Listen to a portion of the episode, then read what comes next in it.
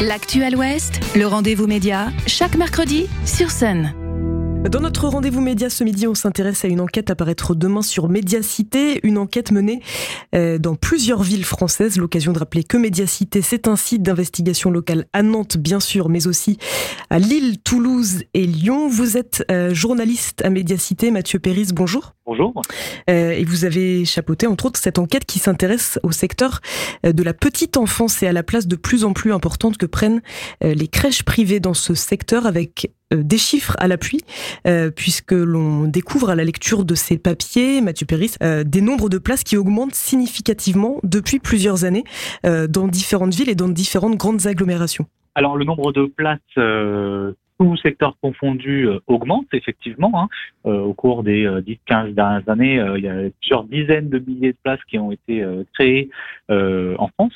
Mmh. mais le premier constat qu'on peut faire, c'est que ça n'augmente pas assez vite par rapport à la demande, puisque encore aujourd'hui, seulement 20, il existe seulement 20 places pour 100 enfants en moyenne en France. Euh, alors que les crèches euh, sont un des modes de garde euh, les plus demandés par les familles. le résultat de ça, c'est que évidemment beaucoup de familles n'ont pas de place mmh. en crèche et doivent se tourner vers des assistantes maternelles ou, ou d'autres ou d'autres modes de garde. Et puis bah, l'autre constat, c'est que le nombre de places gérées par des entreprises de crèche, des entreprises privées, mmh. lui par contre augmente considérablement et augmente en fait beaucoup plus vite que euh, le, le, reste des, des places. Euh, pour vous donner une idée, aujourd'hui en France, euh, on estime qu'à peu près une place sur cinq est gérée par une entreprise privée, mmh. euh, ce qui est beaucoup plus que ce qu'on pouvait avoir il y a 10 ou 15 ans. Euh, à Nantes, si je prends l'exemple de Nantes, euh, il y a à peu près 3600 places hein, de crèches euh, à Nantes euh, et environ 500 qui sont gérées par des entreprises privées. Donc ce sont des grands groupes hein, comme Babylou, les Petits Chaperons Rouges, People Baby, la Maison Bleue. Voilà, ce sont les quatre principaux opérateurs privés. et à Nantes, aujourd'hui, ça représente à peu près 15% euh, du total des places euh, de crèches euh, qui sont gérées par le privé, ce qui est quand même considérable. Et surtout, ça a été multiplié par 7 depuis 2015.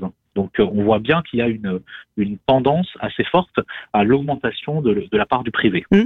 Alors vous, vous le notez, donc des entreprises privées de plus en plus présentes, euh, des grands groupes, vous en avez cité euh, quatre, les quatre plus importants. Euh, pour quelles conséquences, notamment sur le service rendu? Alors c'est ça la grande question, parce que en fait, euh, ce, cette tendance-là arrive déjà dans un contexte où euh, la situation des crèches, publiques comme privées, est mauvaise. Euh, les crèches font face d'une part à une pénurie de personnel très forte. Euh, selon les derniers chiffres euh, de la CAF, à peu près une crèche sur deux a des difficultés de recrutement. Mmh. Et ensuite vient s'ajouter à ça effectivement la gestion privée, c'est-à-dire mmh. que une là où une municipalité ou une crèche associative doivent euh, quelque part être à l'équilibre. Hein. Euh, une structure privée, elle, par définition, elle a pour vocation de dégager mhm. euh, un certain bénéfice. Aujourd'hui, les, chiffres qu'on a, c'est qu'en moyenne, une crèche a une profitabilité d'environ 6% en moyenne, mais ça peut monter beaucoup plus, ça peut monter à 25%, voire 60% de, de, profit pour certaines structures, alors une poignée de structures hein, qui, qui dégagent des, des, bénéfices aussi importants, mais du coup, voilà, on voit bien qu'il y a un impératif de rentabilité. Et ça, a des répercussions euh, sur toute la chaîne, parce que ça veut dire que euh, vous allez avoir tendance à peut-être moins remplacer du personnel, vous allez mm. avoir tendance à remplir davantage de votre crèche et euh, si vous avez deux trois heures euh, de vide parti par là, à, euh, à essayer de les de les remplir au, maximum, ce qui veut dire que vous allez avoir des enfants qui vont parfois rester très peu de temps, le relationnel avec les, le personnel euh, n'a pas forcément le temps de se faire. On a après une multitude de témoignages. Euh, ce qu'on nous dit, c'est que ça a des impacts sur des petits détails du quotidien en fait. Ça va être un enfant euh, dont on va pas forcément changer la couche tout de suite, qui va rester un peu plus de temps que, que de raison avec une couche sale.